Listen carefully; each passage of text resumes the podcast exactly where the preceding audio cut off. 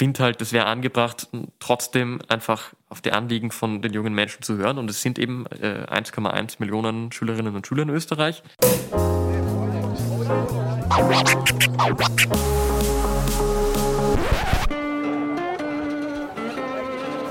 Liebe Hörerinnen und Hörer, herzlich willkommen im Zack Zack Nachtclub. Jeden Donnerstag ab 22 Uhr machen wir die Nacht zum Tag. Ungezwungen, persönlich und mit Open End. Schön, dass ihr heute dabei seid.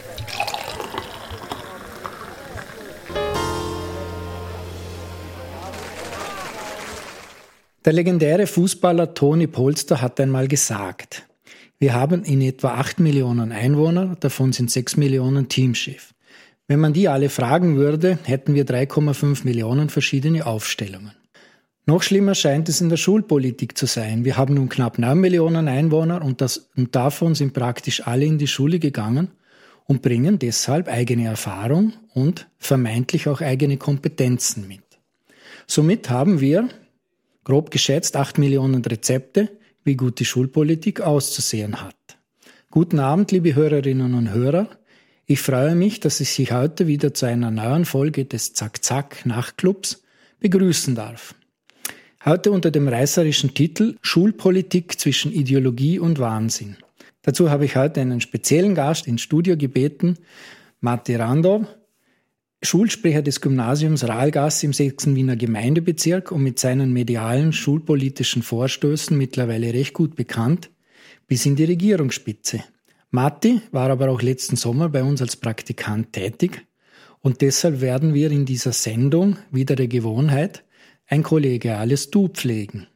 Lieber Matti, stell dich bitte mal mit eigenen Worten vor. Ja, ähm, danke, dass ich, dass ich da sein darf. Ähm, ich bin Matti Rando, ähm, bin jetzt im dritten Schuljahr Schulsprecher an eben am Bundesgymnasium und Bundesrealgymnasium Rahlgasse im sechsten Bezirk in Wien.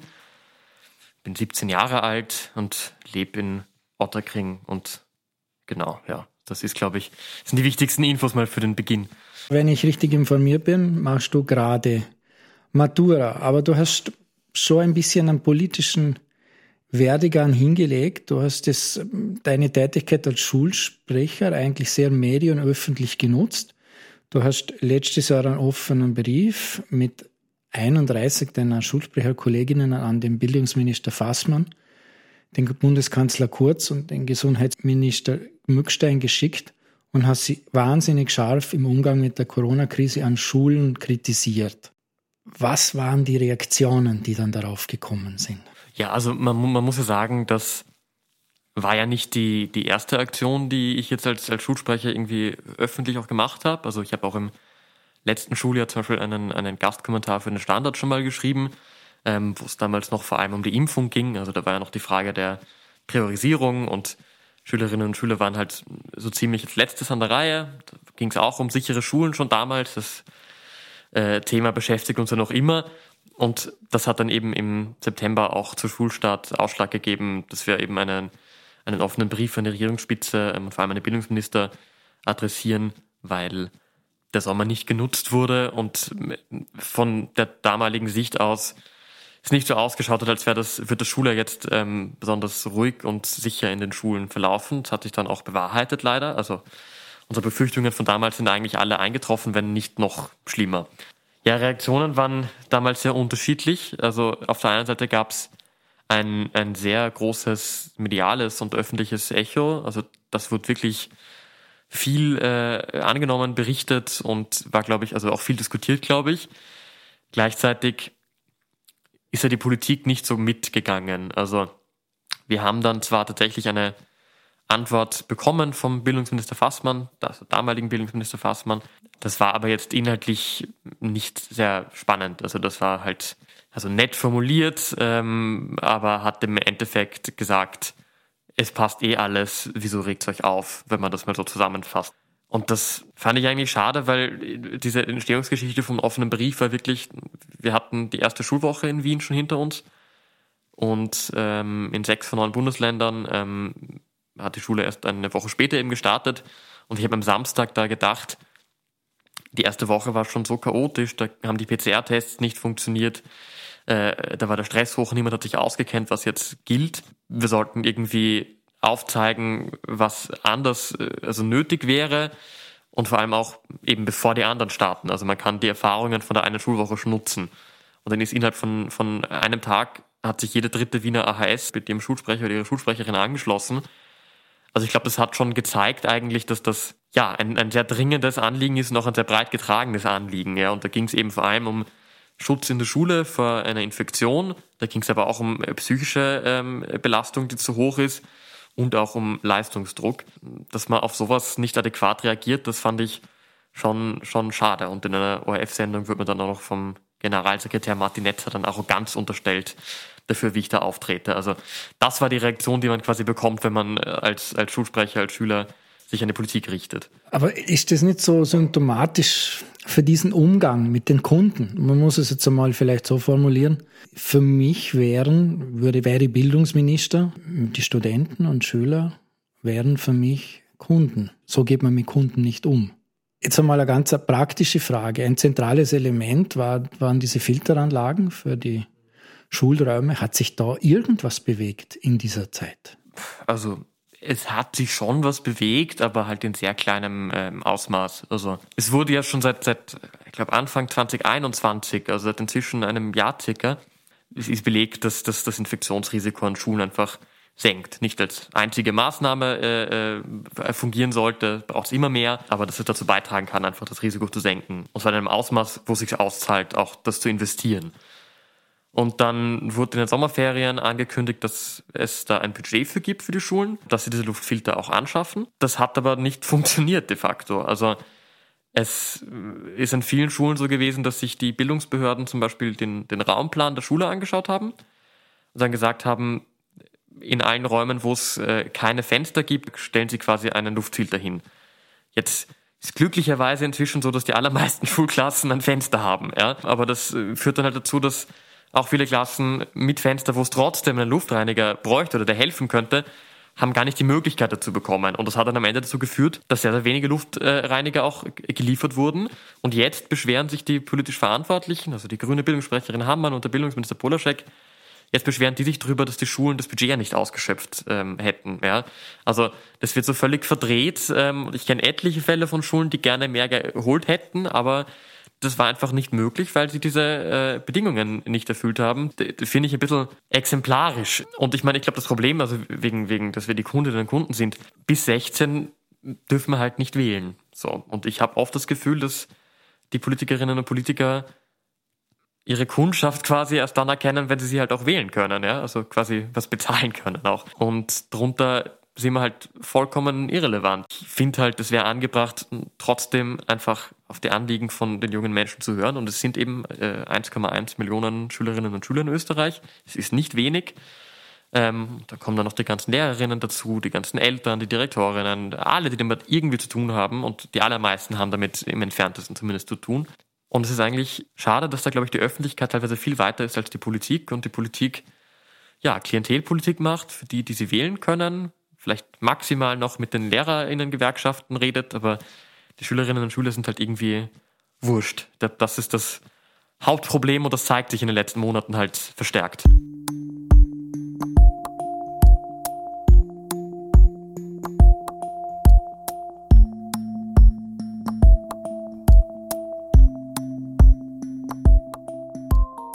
Im Schuljahr 2020-21 waren an Österreichs Schulen insgesamt 1.142.000 Schülerinnen und Schüler eingeschrieben.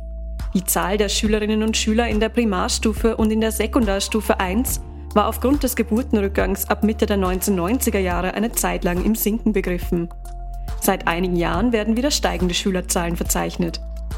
Die Besuchszahlen in Österreichs Volksschulen waren seit Beginn der Jahrtausendwende jährlich rückläufig und erreichten zehn Jahre später ihren Tiefstand im Jahr 2010-11. Erst 2016-17 stiegen die Schülerzahlen wieder merkbar. Dieser Anstieg war zum Großteil auf die erhöhte Anzahl von Kindern mit nicht österreichischer Staatsangehörigkeit nach den Jahren 2015 und 2016 zurückzuführen. In den Mittelschulen wurden im Vorjahresvergleich mit 206.996 geringfügig mehr Schülerinnen und Schüler verzeichnet. In der AHS-Unterstufe war hingegen ein verstärkter Zulauf zu beobachten. Die Besuchszahl erreichte im Schuljahr 2020-21 mit 122.600 Schülerinnen und Schülern einen neuen Höchststand. 2020-21 kamen auf 100 Schülerinnen und Schüler der AHS-Unterstufe nur mehr 169 Kinder in Mittelschulen. Vor zehn Jahren waren das im Vorgängerschultyp Hauptschule noch 197.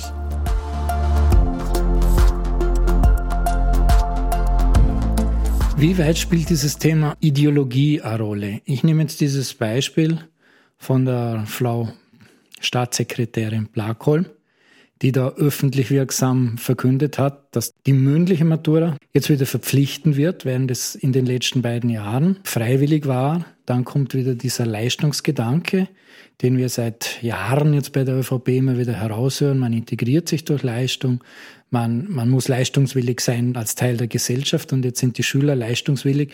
Da wurde der Spieß ein bisschen umgedreht. Die wollen ja zeigen, dass das so ist. Inwieweit würdest du, da, das ist jetzt eine persönliche Frage, dieses Thema Ideologie mit ins Spiel bringen? Diese Leistungsideologie, die merken wir schon. Sie spielt ganz sicher eine Rolle, aber sie wird nicht äh, konsequent vollzogen, weil wenn man sich überlegt, was jetzt äh, Schülerinnen und Schüler in den letzten zwei Pandemiejahren alles geleistet haben, ja, und da rede ich halt dann nicht von äh, Prüfungen, ähm, die wir ja auch normal abgelegt haben, aber wir haben ja auch in ganz vielen anderen Bereichen viel geleistet. Also wir haben uns immer wieder auf neue Bedingungen eingestellt, haben verschiedenste Maßnahmen mitgetragen ähm, und haben auch sehr viel Verantwortung übernommen für, also erst vor allem für Ältere, aber dann natürlich jetzt auch äh, für uns inzwischen. Und das, was ich eben bei, bei dieser Art der, der Leistungsideologie, was ich da so äh, verrückt eigentlich finde, ist, dass diese Leistung, die wir bringen, da einfach ja, missachtet wird in gewisser Weise. Und es wird so getan, als wäre das alles nichtig. Man, man, kann nicht behaupten, dass wir jetzt irgendwie normale Jahre gehabt hätten. Ja, also das wird auch niemand tun, der in den letzten beiden Jahren ein bisschen Zeit in einem Klassenzimmer verbracht hat, sondern das kommt halt irgendwie gefühlt immer nur von Politikerinnen und Politikern, die vielleicht auch vor Jahrzehnten maturiert haben irgendwie oder die keinen Bezug zur Schule haben. Es kommt seltenst von Schülerinnen und Schülern. Und ich glaube, das ist ja ganz spannend bei unserer Generation und bei der Frage mündliche Matura, freiwillig oder verpflichtend dieses Jahr. Bei der mündlichen Matura sind sich die politischen Fraktionen bei den Schülerinnen und Schülern so ziemlich einig. Also die, die SPÖ-Vorfeldorganisation AKS ähm, fordert eine freiwillige mündliche die ÖVP ähm, nahe Schülerunion fordert eine freiwillige mündliche, die Grünen fordern eine.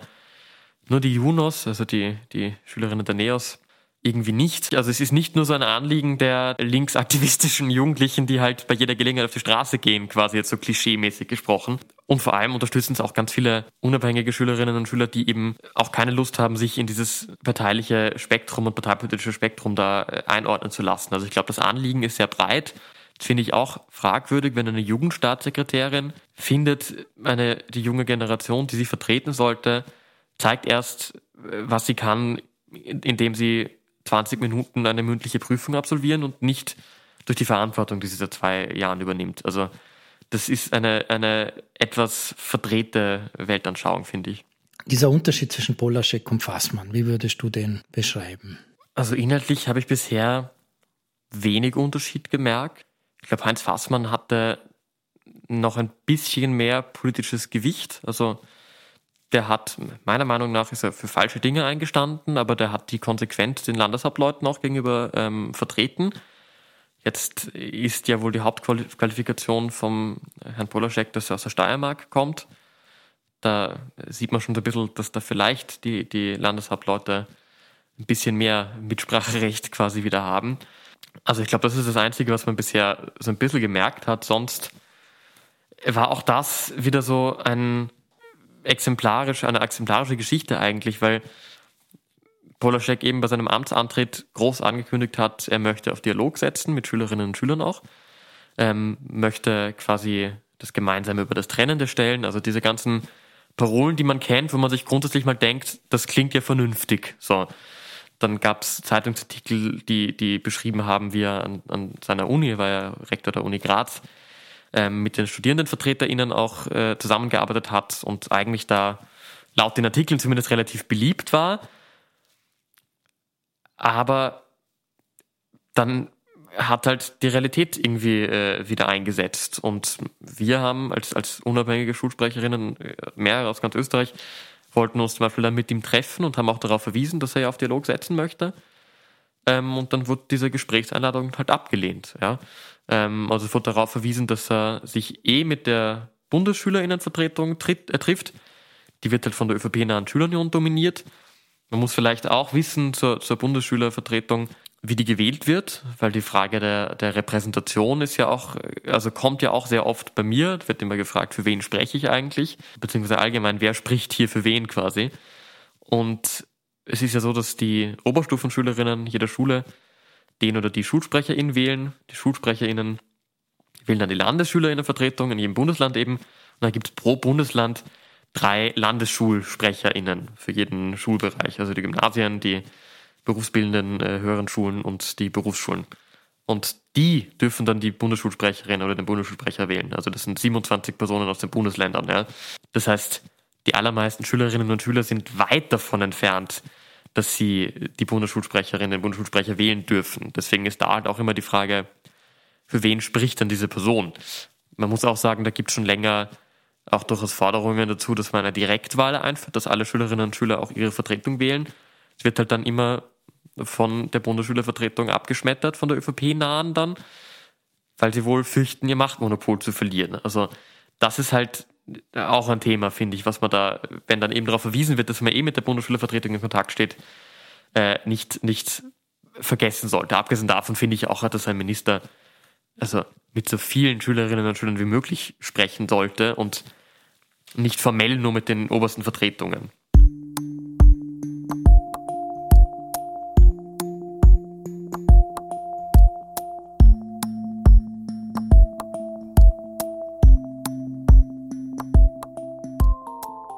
Dr. Stefan Hoppmann ist emeritierter Professor am Institut für Bildungswissenschaft der Universität Wien. Der gebürtige Deutsche mit vielen internationalen Stationen in seiner Vita gilt als einer der ganz großen Bildungsexperten, aber auch als strenger Kritiker des österreichischen Bildungssystems. Dazu seine Einschätzung der Schule in der Corona-Krise am 26.10.2021 in einem Standard-Interview. Wir haben die Corona-Krise im Großen und Ganzen wegen unserer Lehrkräfte und Schulleitungen überstanden die es trotz eines völlig chaotischen Krisenmanagements des Ministeriums in den allermeisten Fällen geschafft haben, ihre Schäfchen zusammenzuhalten und das Schuljahr einigermaßen zu retten. Die haben ja bis zum Umfallen geackert. Und, nicht zu vergessen, die Kindergärten. Die arbeiten ja eigentlich unter völlig unzumutbaren Überlastungsbedingungen. Die durften ja auch während der Pandemie aus einsehbaren Gründen nie richtig zumachen. Was die Kolleginnen und die vereinzelten Kollegen da geleistet haben, das bewundere ich maßlos. Die Stärke in vielen Bereichen bei uns ist, dass die Leute bereit sind, die Ärmel aufzukrempeln und zu schauen, was geht. Egal, was von oben kommt. Und das dann auch einfach machen, solange sich niemand einmischt.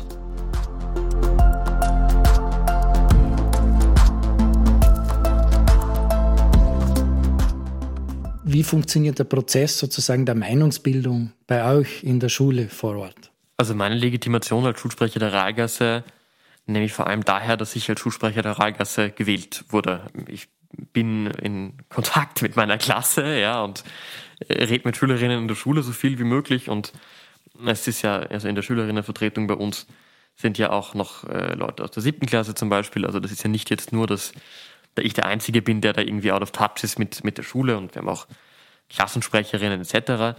Ich äh, wurde äh, zum Schulsprecher gewählt, auch mit, mit Projekten und auch, äh, man wusste ja auch, wofür ich stehe, weil ich bin das jetzt eben zum, zum dritten Mal. Ich habe auch letztes Jahr mich schon öfter Corona-technisch äh, geäußert. Also was realitätsfern wäre, wäre zu allem, was ich öffentlich sage, eine, eine Volksabstimmung in der Schule zu machen. Ja. Man versucht natürlich immer so viel wie möglich Meinungen einzuholen. Aber es ist auch völlig klar, dass ich nie in, in allem, was ich sage, dann auch für alle äh, sprechen kann. Ja? Ähm, aber ich versuche natürlich, äh, die, die Anliegen so gut wie möglich zu repräsentieren bei uns. Ja, die Unterstufe hat ja nochmal ein eigenes System äh, für, die, für die Vertretung. Also da wählen die Klassen jeweils KlassensprecherInnen und die KlassensprecherInnen äh, wählen dann den oder die Unterstufensprecherin. Und mit denen stehen wir natürlich auch in Kontakt als Schülerinnenvertretung. Wenn die ganzen Schülerinnenvertretungen halt nur auf Oberstufenebene eigentlich basieren, dann ist es immer eine, eine schwierige Frage, ähm, wen man da repräsentiert. Corona ist ja nicht nur eine Frage der Organisation des Unterrichts. Schule ist ja viel mehr, gerade in diesem Alter. Schule auch als, als, als soziale Institution. Was haben diese zwei Jahre mit euch gemacht? Hast du das Gefühl, dass man das besser hätte machen können, beziehungsweise gibt es da Defizite, die praktisch uneinholbar sind? Man hätte definitiv besser machen können, man hätte es auch besser machen müssen, finde ich. Ja, natürlich, also Schulen sind ganz wichtige soziale Orte. Also das ist, glaube ich, unbestritten. Ich finde, man darf jetzt grundsätzlich Schule nicht als perfekten Ort sehen. Ja? Also das ist schon mal, finde ich, wichtig, um in diese Diskussion reinzugehen. Das wurde, finde ich, oft missachtet, wo so getan wurde, als würden jetzt alle psychischen Probleme, die es bei Schülerinnen und Schülern gibt, und es gibt sie und es gibt viel zu viele, als wären jetzt alle nur durch, durch Distance Learning und in der Pandemie erst entstanden, ja. Weil da ignoriert man einfach, dass das Bildungssystem, was wir haben, grundsätzlich dazu führt, dass viele Schülerinnen und Schüler Probleme haben ähm, und, und irgendwann sagen, ich kann so nicht mehr weiter. Ja. Jetzt in der Pandemie wurde das dann eben oft propagiert, die, die, die Schulen als sozialer Ort und dass das ja nicht nur zur Verwahrung da ist, was auch vollkommen richtig ist. Es wurde aber oft von denjenigen äh, propagiert, die in Wirklichkeit Schule dann im Endeffekt, also im Endeffekt doch als Verwahrungsanstalt gesehen haben, weil gerade beim Thema offene oder geschlossene Schulen geht es ja auch viel darum, dass die Schülerinnen und Schüler, wenn die Schulen zu sind, halt von den Eltern betreut werden müssen und dann können die Eltern halt nicht in die Arbeit gehen und dann fällt dieser Wirtschaftsfaktor weg. Ja? Also das, dass das von diesen Personen oft gekommen ist, fand ich halt auch unangebracht für Schülerinnen und Schüler. Ja? Jetzt gerade in der vierten Welle, im Delta-Lockdown, da hatten wir die Situation, dass wir in die Schule gehen mussten de facto. Also man konnte ja zu Hause bleiben, das gibt es immer noch, diese Regelung, aber hat dadurch halt Schulstoff verpasst und das quasi auf sich allein gestellt. Also man konnte sich nur schützen, wenn man sich auch leisten konnte, jetzt schulisch. Aber neben der Schule war nichts möglich. Die Freizeit war quasi völlig eingeschränkt, nur noch die Schule äh, war da. Und das fände ich ja eigentlich mal eine spannende Diskussion, ob es dann nicht auch andere Wege gibt, Schülerinnen und Schüler quasi diese soziale sozialen Austausch zu ermöglichen. Diese ganze Pandemie und der Umgang damit hat sicher, äh, ja, soziale Defizite und Anführungszeichen äh, bei uns ausgelöst. Aber ich glaube, inzwischen sind wir auch an einem Punkt, wo nicht mehr das Virus daran schuld ist, hauptsächlich, sondern äh, wie die Politik es managt, weil es gibt inzwischen genug Möglichkeiten, wie man auch Präsenzunterricht gewährleisten kann, ohne dass sich Kinder dort in Massen anstecken, wie das momentan passiert gibt es seit Monaten Expertinnenpapiere, die werden ständig angepasst an die neue Variante, an die derzeitige Situation. Die werden einfach nicht befolgt. Ja.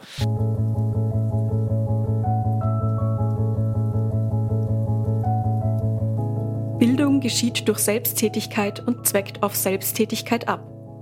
Johann Gottlieb Fichte, deutscher Erzieher und Philosoph, 1762 bis 1814 ich schreibe gerade an meiner vorwissenschaftlichen Arbeit und ich schreibe über die Wiener Schulreform im Roten Wien vor jetzt knapp 100 Jahren und habe dazu ein Buch mir durchgelesen vom ersten äh, geschäftsführenden Präsidenten des Wiener Staatsschulrats, Otto Glöckel, der drei verschiedene Typen von Schule beschrieben hat.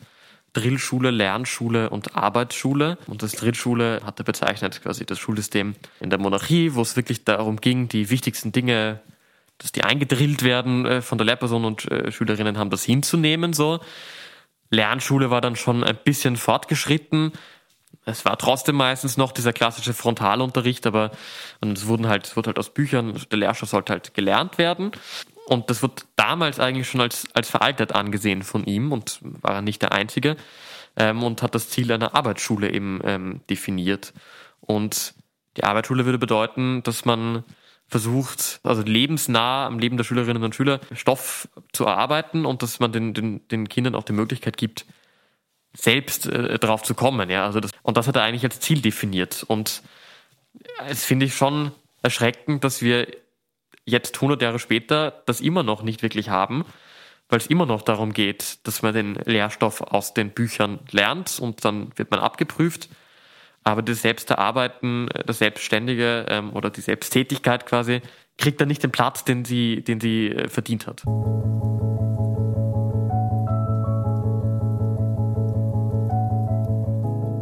Wir brauchen Leistungsorientierung und Wahlfreiheit in der Bildung statt einer Nivellierung nach unten. Magister Gernot Blümel, Obmann der ÖVP Wien. Presseaussendung vom 28. Februar 2016. Das finde ich spannend, äh, wenn ausgerechnet Gernot Blümel von einer Nivellierung des Bildungssystems, also des Bildungsniveaus redet. Ich weiß nicht, gerade bei der ÖVP, wo es schon mehrere Affären auch gab mit, mit äh, Plagiatsvorwürfen, ja, wo die Abschlüsse dann auch nicht immer ganz, äh, naja, wissenschaftstauglich waren. Ich glaube, das ist auch ein, ein falsches Verständnis vom, vom Bildungssystem momentan, dass irgendwie das Niveau niedriger wird. Also es gab jetzt vor ein paar Tagen ähm, in der kleinen Zeitung einen, einen Kommentar von Konrad Liesmann, ähm, Philosoph und ich glaube an der Uni Wien auch ehemaliger Professor, zum Thema mündliche Matura, ähm, der auch gemeint hat, früher war die Matura so was Wichtiges und hat was bedeutet und es war schwierig, das zu erreichen und es war eine Herausforderung und jetzt ist eh schon irgendwie, ja, es, also nicht, nicht sehr herausfordernd für junge Menschen. Und dann habe ich äh, mit, mit meinem Vater telefoniert und habe einen Text äh, vorgelesen. Der hat, wie liest man, äh, in den 70ern in Kärnten maturiert. Und spätestens irgendwie bei dem Teil, wo es darum geht, also darum gegangen ist, dass das Niveau schlechter geworden ist, hat er begonnen, laut zu lachen. Ja? Ähm, also ich glaube, die, die allermeisten Erwachsenen, die vor Jahren, Jahrzehnten maturiert haben. Ich glaube, würde man denen eine heutige Zentralmatura in die Hand drücken, würden sie nicht genügend bekommen, ist jetzt mal meine Annahme. Ja. Früher war es wohl wirklich ja verstärkt so, dass ein Matura, also ein Schulabschluss dazu berechtigt hat, wirklich zu studieren. Ja. Ähm, also da hat es in gewisser Weise an Wert verloren. Gleichzeitig ist aber auch die Frage, ob die Matura in der jetzigen Form oder überhaupt dieses Schulsystem jetzt der, der, der, der Zeit entspricht. Also und die Fähig uns mit den Fähigkeiten ausstattet, die wir halt im Leben äh, brauchen, ja. Die Kompetenzen, die da abgeprüft werden in der Schule, also es ist halt so ein, das Erlernte wiedergeben, ja, gut, aber wirklich zu zeigen, dass man irgendwie lebensfähig ist quasi, das, es kommt dann nicht so wirklich ähm, raus.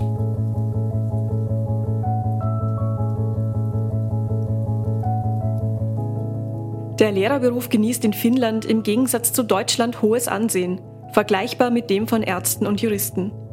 Da das finnische Curriculum lediglich festlegt, welche Kernkompetenzen im Unterricht vermittelt werden müssen, sind Lehrerinnen und Lehrer sehr frei in der Unterrichtsgestaltung. Das motiviert die Lehrkräfte, auch wenn ihre Bezahlung nicht besser ist als zum Beispiel in Deutschland. Maria Martikainen, finnische Schulentwicklungsforscherin. Ja, das finnische Schulsystem ist äh, spannend, weil es in gewisser Weise eine, eine, eine Form der Arbeitsschule eben darstellt. Also ist auch im, im Roten Wien ähm, bei den wurden die Volksschullehrpläne reformiert und dann wurden die ähm, einzelnen Fächer abgeschafft und es gab nur noch grundsätzlich für die Jahre jeweils äh, Bücher mit den also den Stoff vorgegeben haben. Ja, ich finde auch schon, dass es sinnvoller ist, sich auf Kompetenzen zu fokussieren und das nicht teilweise in Fächer zu, zu unterteilen, die man einfach übergreifend viel besser unterrichten könnte. Der Lehrerinnenberuf genießt wirklich wenig Ansehen jetzt in, in Österreich und eben in Deutschland war es, glaube ich, ein Zitat. Das finde ich, finde ich schade, aber eben, ich glaube, man merkt auch, dass Lehrerinnen und Lehrer in, in Österreich unter ihrem Potenzial bleiben und das Potenzial nicht wirklich ausschöpfen können, ja. Weil wenn man sich vorstellt, dass Lehrerinnen und Lehrer die Möglichkeit haben, wirklich jungen Menschen, also die einfach zu prägen von ihrer Bildung her und für ein ganzes Leben lang, dann ist das ja eigentlich aus meiner Sicht heraus eines der schönsten und erfüllendsten Dinge, die man tun kann. Aber es wird eben oft gar nicht ermöglicht, dass es so weit kommt, weil Lehrerinnen halt auch diese festen Lehrpläne durchboxen müssen. Das zeigt sich jetzt durch die Pandemie auch verstärkt. Das sind dann auch die sehr engagierten Lehrerinnen und Lehrer sagen halt dann äh, trotzdem äh, im Endeffekt jede zweite Stunde, wir müssen anzahlen, das geht sich nicht aus für die Matura. Ja? Auch da ist dann wieder die Frage, ob dann nicht die Matura, äh, wenn man sie so abhält, am Ende mehr Schaden anrichtet, als sie, als sie äh, nützt.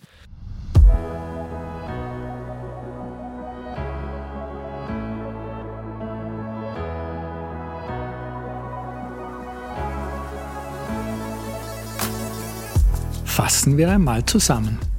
Ex-Bundesminister Fassmann hatte mehr politisches Gewicht, vor allem gegenüber den Landeshauptleuten, im Gegensatz zum neuen Bildungsminister Polaschek. Dabei hat Fassmann laut Meinung von Brando oft nicht das Richtige getan, immerhin hat er sich damit durchgesetzt. Die Wahl der Bundesschülerinnenvertretung erinnert mich sehr stark an das Kurienwahlrecht der katholischen Kirche. Demokratie geht anders und kein Wunder, dass sich die ÖVP-nahe Schülerunion gegen eine Änderung ausspricht. Das Rote Wien hat vor 100 Jahren die Arbeitsschule als Ziel ausgegeben. Bis heute haben wir das offenbar noch nicht erreicht. Materando eröffnet die Diskussion, ob die Matura in dieser Form überhaupt noch zeitgemäß ist. So kommen wir zur Schlussrunde. Ähm, jetzt wird's wieder ein bisschen politisch, weil du ja ein sehr politisch denkender Mensch bist. Mich würde so interessieren, was würdest du dir für politische Instrumente wünschen, damit die Schülerinnen besser und konsequenter wahrgenommen werden? Zum einen, und das habe ich ja vorhin eh auch angesprochen, wäre halt ein wichtiger Schritt, dass unsere Vertretung äh, von Schülerinnen und Schülern wirklich von, von vielen also direkt gewählt wird. Also das System, was wir haben, ist da schon sehr gut eigentlich. Es ist alles gesetzlich äh, verankert. Äh, Bundesschülerinnenvertretung hat einige Möglichkeiten auch. Ähm, aber dass sie nicht gewählt werden, das schadet natürlich schon dem politischen Gewicht, das sie dann haben. Also das ist mal was, was äh, das, das eine, ja. Dann hätte, dass man vielleicht wirklich eine eine ernsthafte Schülerinnengewerkschaft in gewisser Weise ähm, hätten. Und ja, ich meine, ein Wahlalter äh, verringern ist in, kann man in Österreich sich, finde ich, im Endeffekt auch überlegen. Also ich denke mal schon, ich meine, es gibt ja in vielen Ländern auch ein, ein also das Wahlrecht ab 18, ja. Ähm, ich finde das mit 16 angebracht. Ich glaube auch, dass man jungen Menschen zumuten könnte, vielleicht schon mit 14 zu wählen. Ja, das wäre natürlich eine langfristige äh, Überlegung. Das könnte man sich ja, könnte man einen breiten öffentlichen Diskurs darüber starten, Vorteile, Nachteile. Aber damit würde man natürlich, also natürlich auch das politische Gewicht äh, äh, steigen und man wird jungen Menschen einfach auch früher die Möglichkeit geben, sich mit Politik auseinanderzusetzen. Ich glaube, das kann ja auch oft dadurch ausgelöst werden, weil wenn man nicht wählen darf, wozu sollte man sich dann äh, damit beschäftigen? Ja, ähm, ist, ist sicher oft äh, der Gedankengang von von Schülerinnen und Schülern. Aber ich habe das auch in meiner Klasse gemerkt. Da waren auch viele früher nicht wahnsinnig politisch und im Wahlalter hatte das dann irgendwie äh, schon schon geändert. Ja, ich habe halt oft das Gefühl, dass wir also wir haben ja eigentlich, ich meine, wir haben einige Kinderrechte in Verfassungsrang in Österreich und wir haben ja sehr viele Rechte. Und ich habe oft das Gefühl, dass sich viele junge Menschen ihrer Rechte gar nicht so richtig bewusst sind und dass sie halt auch oft ja nicht also in gewisser Weise mit mit Füßen getreten werden und es gibt zwar Kinder- und Jugendanwaltschaften, aber da geht es dann ja oft auch eher um, um einzelne Fälle, wo dann die, die Rechte äh, eingeklagt werden. Aber das wäre natürlich grundsätzlich schon noch eine, eine spannende Geschichte, wie man das hinkriegen kann, dass die Rechte eingehalten werden. Weil ich glaube, wenn man das hinkriegen würde, dann wären wir schon einige Schritte weiter, weil wir da eine relativ gute Rechtslage jetzt aus meiner, meiner Sicht äh, haben. Ja, aber also das, das beste Beispiel jetzt ist, äh, oder vielleicht zwei Beispiele. Das, das eine wäre das Kindeswohl, was ja viel diskutiert wurde bei den, bei den Abschiebungen äh, von Tina und ihrer kleinen Schwester, die jetzt also seit also ein, paar, ein Jahr und dann ein paar Tage äh, her sind. Ähm, wir haben in Verfassungsrang verankert, dass das Kindesrang, äh, das Kindeswohl Vorrang haben muss bei allen äh, das, das Kind betreffenden ähm, Entscheidungen. Das passiert aber einfach nicht. Ja. Und dann gab es die Kindeswohlkommission, die das nochmal bestätigt hat. Es hat sich aber nichts getan. So. Oder auch ein Beispiel jetzt, wir haben das Recht auf Gesundheit, wir haben das, aber auch das Recht auf, auf Bildung. Und momentan sieht die Politik und sieht das Bildungsministerium ihre Aufgabe darin, die beiden Rechte abzuwägen, statt sie zu vereinen. Und wenn man eben das hinkriegen würde, dass einfach mal die Rechte eingehalten werden, ich glaube, dann wäre die Situation schon, schon deutlich besser. So, lieber Matti, vielen Dank fürs Kommen. Liebe Hörerinnen und Hörer, ich bedanke mich an dieser Stelle fürs Zuhören. Wenn es Ihnen gefallen hat, dann streamen Sie uns nächstes Mal und es gibt mittlerweile einige sehr spannende Nachtclubs zum Nachhören. Mein Name ist Thomas Nasswetter. Gesprochen hat Stefanie Marek. Ich wünsche Ihnen eine gute Nacht und bleiben Sie uns gewogen.